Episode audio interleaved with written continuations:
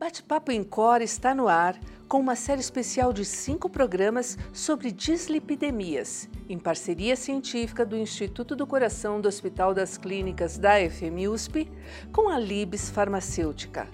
Este terceiro episódio discute a hipercolesterolemia familiar, colesterol alto de origem genética que afeta uma a cada 250 pessoas no mundo.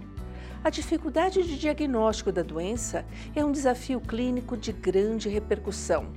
Se não for tratada precocemente, a HF pode evoluir para problemas cardiovasculares graves, até mesmo em crianças, adolescentes e jovens adultos. Bate-papo em Cor traz os cardiologistas Dr. Francisco Akira, da Unidade Clínica de Medicina Interdisciplinar, e doutora Viviane Rocha Giraldez, da Unidade Clínica de Lípidos do INCOR para debaterem o assunto à luz das recentes pesquisas no diagnóstico e tratamento da doença. Fique ligado! A hipercolesterolemia familiar é uma das doenças genéticas mais comuns do mundo, com prevalência estimada em 1 a cada 250 pessoas. No entanto, grande parte desses pacientes nunca são diagnosticados. Dado o início precoce da doença, a terapêutica também é um desafio nesse grupo de doenças. Para o bate-papo de hoje, temos o prazer de receber a doutora Viviane, médica assistente da unidade clínica de lípides do INCOR. Hipercolesterolemia familiar ainda extremamente subdiagnosticada no mundo inteiro. Em que pacientes a senhora acha que a gente tem que desconfiar dessa doença? Em quem a gente tem que preocupar e investigar ativamente os pacientes? Bom, em primeiro lugar, aqui eu gostaria de agradecer a vocês pelo convite. É um prazer participar é, desse programa. E, e, exatamente o que você falou, quer dizer, a hipercolesterolemia familiar é uma condição genética comum, relativamente comum, é, mas é muito subdiagnosticada, obviamente, porque é, o fenótipo dela é justamente é, um colesterol muito alto. E você vai ter, na grande maioria das vezes, uma hipercolesterolemia é, por é, defeitos muito pequenos, genéticos, que não são é, observados no teste genético, quer dizer, eles não são capturados pelo teste genético, então eles vão passar desapercebidos, e isso somado é, a, a, a, fatores é, exógenos, quer dizer, causas secundárias, como uma dieta inadequada, sedentarismo, um peso inadequado. Então, é, ela vai ser muito subdiagnosticada, né? Isso a gente vai falar mais para frente, a importância de a gente realmente diagnosticar isso é, de forma é, precisa. Quando é que você deve suspeitar de que haja realmente uma alteração monogênica, que a gente diz, é, em, é, em genes relacionados à hipercolesterolemia? Quando, obviamente, o colesterol for muito alto. Quanto alto? Geralmente, a gente começa a suspeitar de uma hipercolesterolemia familiar quando o indivíduo tem um LDL colesterol acima de 190, né? Obviamente, afastadas as causas é, secundárias, então, por exemplo, um hipotiroidismo descompensado, ou uma síndrome nefrótica, ou uma hepatopatia colestática, enfim, causas, medicamentos, né? Causas que poderiam levar a isso. E, claro, de forma persistente. Então, não é um LDL colesterol único, né? Acima de 190. Então, valores persistentemente mais altos, né? E principalmente quando isso for associado a, a um histórico familiar, seja dessa hipercolesterolemia, seja de doença arterial coronária prematura. Né? Então, é, se um indivíduo vem para você com esse valor, tem um pai é, ou uma mãe que tenha também hipercolesterolemia ou uma doença coronariana precoce ou um irmão, enfim, tios, primos. Né? Na criança, você é, pode, na verdade, e deve suspeitar da hipercolesterolemia familiar com valores até mais baixos. Então, a partir de 160, com um histórico familiar também, seja de dislipidemia, seja de doença arterial coronária precoce, você deve realmente pensar na hipercolesterolemia familiar para essa criança. Perfeito. E a senhora comentou, começou a comentar um pouquinho sobre o papel da, da, da, da pesquisa genética, das alterações genéticas que a gente já contém testes hoje em dia disponíveis para a gente fazer o diagnóstico. E qual a sua opinião sobre qual a importância desses testes? A gente tem que procurar, deve oferecer ela chega a alterar alguma coisa no manejo dos nossos pacientes ou é muito mais uma questão em termos de investigar e dar o nome, mas não vai mudar nada o manejo clínico dos nossos pacientes? Então, aqui essa pergunta é fundamental. É, os testes genéticos, na verdade, não só para hipercolesterolemia familiar, mas também para outras cardiopatias genéticas, veio é, para nos auxiliar. Né? Ele é uma peça a mais, ele não é uma peça é, absolutamente fundamental, né? não é uma condição sine qua non é, para você fazer o diagnóstico, você pode fazer o, diagnóstico clinicamente, mas ele veio é, para nos guiar em relação ao tratamento desse indivíduo que vem para nós como é, um suspeito de HF, né? E também para nos ajudar no rastreio dessa família, né? Então, em relação ao indivíduo, é, existem nuances terapêuticas que vão ser é, é, decorrentes desse diagnóstico preciso genético. Então, se você diagnostica esse indivíduo como portador de uma mutação patogênica para hipercolesterolemia familiar, o que, que você depreende disso? Você sabe que esse indivíduo tem provavelmente hipercolesterolemia desde muito cedo. Né? Então, desde a infância, provavelmente, ele tem hipercolesterolemia, ou seja, esse indivíduo tem uma exposição muito longa a esses níveis, o que faz esse indivíduo um indivíduo de mais risco do que aquele indivíduo que começou a hipercolesterolemia mais tardiamente, como é numa hipercolesterolemia poligênica. Né? Então, esse indivíduo ele tem que ter uma terapêutica mais precoce, mais intensiva, com, é, é, é, com uma busca de, de, um atingimento de meta muito mais incisivo, né? Então, é nesse indivíduo que a gente não pode atrasar. Então, o indivíduo que tem uma hipercolesterolemia poligênica, ele pode ainda se dar o luxo de fazer uma dieta, fazer exercícios, né? E procurar compensar. Agora, nesse paciente com HF precisamente diagnosticado, a gente sabe que isso sozinho não vai funcionar. Então, terapêutica intensiva e precoce em todos esses pacientes. Né? Eles têm, é, inclusive por estudo, um prognóstico pior. Então, indivíduos, por exemplo, que têm mais de 190, que têm mutação, tiveram 22 vezes mais risco do que o indivíduo que tem menos de 130 de LDL, ao passo que o paciente que tem mais de 190 de LDL sem mutação, seis vezes. Né? Então, a gente vê aí a diferença de prognóstico desses pacientes com mutação. Então, isso em relação ao indivíduo caso índice. E, obviamente, em relação ao rastreio familiar, isso é mais óbvio. Quer dizer, se você identificou uma mutação nesse indivíduo é, com hipercolesterolemia, você vai rastrear aquela mutação em toda a família, né? começando pelos indivíduos de primeiro grau. E no caso da hipercolesterolemia, você tem um tratamento que pode já ser utilizado nesses indivíduos. Né? Então, é, para outras cardiopatias ou outras doenças genéticas, às vezes você não tem o que fazer com o familiar, além do, do da vigilância, do acompanhamento. Para esses indivíduos, não. Você acompanha e você já trata na maioria das vezes. Então, ele é fundamental? Não, você pode, na verdade, tratar esses indivíduos, né, é, depois de uma suspeição clínica de HF, de uma forma até adequada. Mas você vai fazer um diagnóstico mais preciso, né, com implicações terapêuticas para aquele indivíduo e fazer toda a cascata de uma forma mais fácil. Perfeito. E como a gente pode estratificar da melhor forma esses pacientes para o risco cardiovascular dessa população? A senhora já comentou que eles têm um risco muito mais é, aumentado em relação a uma pessoa que não tem HF, né? Mas quando a gente vai, por exemplo, usar as calculadoras habituais, os pacientes são muito jovens, então às vezes quando a gente joga na, no nosso dia a dia, digamos assim, de avaliação de risco de doença coronariana ou de aterosclerose, a gente encontra riscos baixos pelas calculadoras. Como que você acha que a gente acha, pode estratificar de uma forma mais adequada o risco desses pacientes? Ou a gente deve tratar todo mundo como alto risco e já utilizar o máximo de terapia que a gente conseguir utilizar? Akira, isso também é, é, muito importante de ser discutido, né? É, vou começar pela pergunta é, final, né? Se essas calculadoras elas é, são úteis, as calculadoras habituais? Na verdade, não, né? Então, é, essas calculadoras elas não foram calibradas para pacientes com hipercolesterolemia familiar, elas não, não, não contemplaram esse tipo de indivíduo. Então, é o que você falou, realmente esses indivíduos, como na maioria das vezes ainda são jovens, eles vão aparecer sempre como um risco baixo, porque você considera a magnitude né, do colesterol total na calculadora, mas não o tempo de exposição. Então, na maioria das vezes, esse paciente vai aparecer como baixo risco. Né? Mas existe alguma utilidade de, de, a gente estratificar esse paciente, já que ele é considerado alto risco?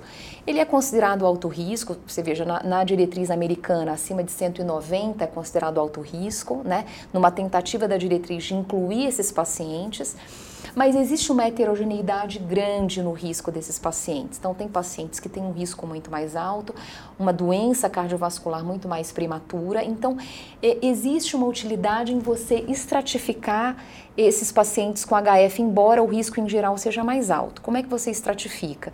Existem scores específicos para essa população. Então, por exemplo, o score do Safe Heart, que foi derivado de uma população de HF espanhola ela derivou, então, especificamente desse tipo de paciente. Então, inclui, na verdade, fatores muito semelhantes, né? Então, inclui idade, sexo masculino, é, pressão arterial, é, enfim, tabagismo. Então, são fatores semelhantes, mas é, a equação, na verdade, ela foi derivada dessa população, né? Então, é uma possibilidade. Por que, que você estratificaria se a maioria vai ter um tratamento já muito agressivo, né? Então, só assim, contextualizando o tratamento, né?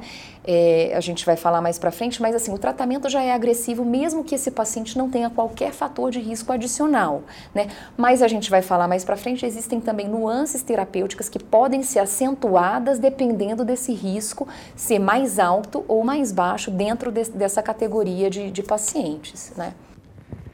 Uma outra dúvida que está surgindo também, cada vez mais surgindo publicações e ficando um tema em voga, que qual o papel de pesquisar nessa população as outras subpartículas de colesterol, por exemplo, a lipoproteína A, é, as apolipoproteínas, qual que é o papel dessas outras subpartículas, especialmente para HF, ou talvez outras populações de alto risco? Essa também é uma pergunta bastante interessante, né? A lipoproteína azinho, ela, ela é, vem sendo, é, enfim, cogitada como um fator de risco causal, né? Não só na população HF, mas na população geral. Então, tem muitas publicações sobre isso, né? Tem, por exemplo, nas diretrizes, vou citar a diretriz americana, é, porque ela colocou a LPA acima de 50 miligramas por decilitro como um fator agravante, né? E isso é, também acontece para pro, os pacientes HF. É, na verdade, a genética né, da, da LPA elevada é diferente da genética que leva à hipercolesterolemia familiar, né? Mas é, é, é, é, muito frequente acontecer a coexistência, né? E, e de fato ela foi considerada como um, é, um fator de risco independente para eventos cardiovasculares nessa população. Então, ela é foi inclusive incluída nesse score Safe Heart, né? Então, além dos fatores de risco tradicionais, ela também foi colocada. Então, ela também é uma maneira de você é, reestratificar esse paciente. Então, por exemplo, se você tem um indivíduo jovem, né? E, e você é, você já conseguiu reduzir 50% o LDL dele, né? E você não encontra nenhum outro fator de risco tradicional. Ele não é hipertenso, ele não é diabético, ele não fuma. Mas se você faz a LPA e é uma LPA aumentada, né? É, acima de 50 pelo menos, mas se for mais alto, pior ainda, quer dizer, você tem uma indicação talvez de você ser mais agressivo usar uma terapia nova, né, para HF. Então, ela é realmente um, um dos divisores de águas que existem para risco nesses pacientes. Muito bom. E como que você faria habitualmente o tratamento desses pacientes, o tratamento inicial desses pacientes? Você começa com estatinas de baixa potência, já começa de cara com uma estatina de alta potência, tra trabalha com alguma meta, porque às vezes eles já têm valores basais tão elevados que é difícil a gente trabalhar com as metas habituais das diretrizes.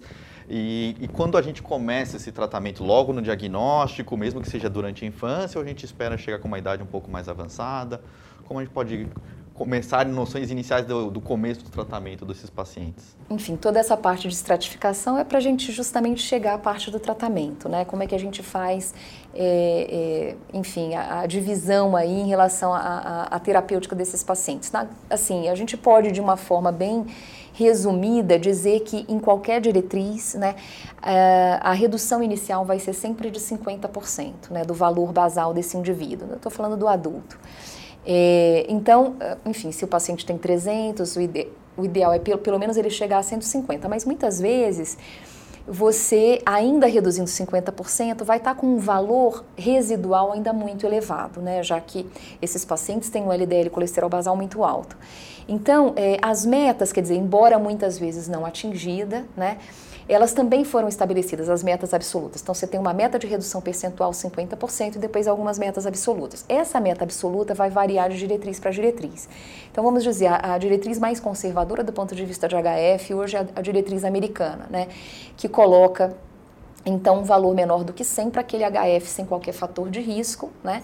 Então, mesmo que você não, não consiga, o, o ideal seria tentar atingir esse valor naqueles indivíduos HF com eh, já doença estabelecida menor do que 70. A diretriz europeia veio bem mais agressiva, então ela coloca é, menos do que 70 né, em qualquer HF, menos do que 55 em HF de alto risco. Né?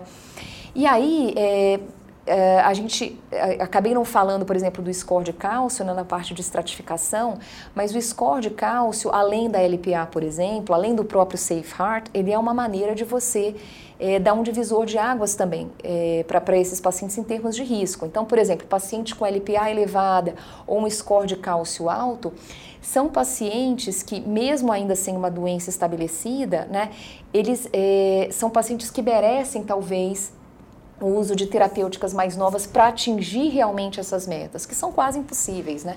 Na grande maioria dos pacientes, a gente tem a meta em mente, né?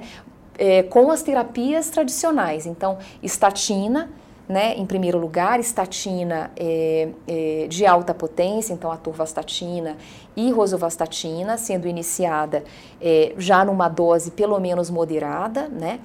E é, com, com, a titulação para a dose máxima até que essa, essa é, enfim, até que dose máxima tolerada para que se atinja a meta estabelecida. Né? O ezetimibe, obviamente, em segundo lugar, e os inibidores de PCSK9 como uma terceira opção para você tentar atingir a meta. É claro, veja, o inibidor de PCSK9 é uma droga cara, né? Você vai procurar é, usar pelo menos naqueles pacientes que tenham esses estratificadores, né? E claro, naqueles que têm doença já estabelecida, mas naquele paciente que tem LPA mais alta ou um cálcio elevado, você é, vai ter mais esse esforço de buscar utilizar essa, esse tipo de terapia, né? Muito bom, perfeito. E continua então sobre o assunto dos PCSK9 e, por exemplo, no, no ano passado também começaram a surgir os silenciadores de RNA, né, uma nova classe terapêutica. É, aprofundar um pouquinho mais qual a sua opinião e qual a resposta que a gente tem observado dessa subpopulação de pacientes com HF com essas classes novas de, de medicação? A gente já tem alguns estudos focados nessa população? Uh, qual é a sua experiência com, com essa classe de medicações que acaba sendo, às vezes, muito restrita e a gente não realmente não tem tanto conhecimento e fica até um pouco de receio se vale, se não vale, a gente deve tentar, não deve tentar. A senhora já comentou que tem um custo mais elevado. Então, qual a sua opinião sobre as, as novidades nesse, no limiar da, da fronteira da, da ciência que a gente sabe hoje em dia?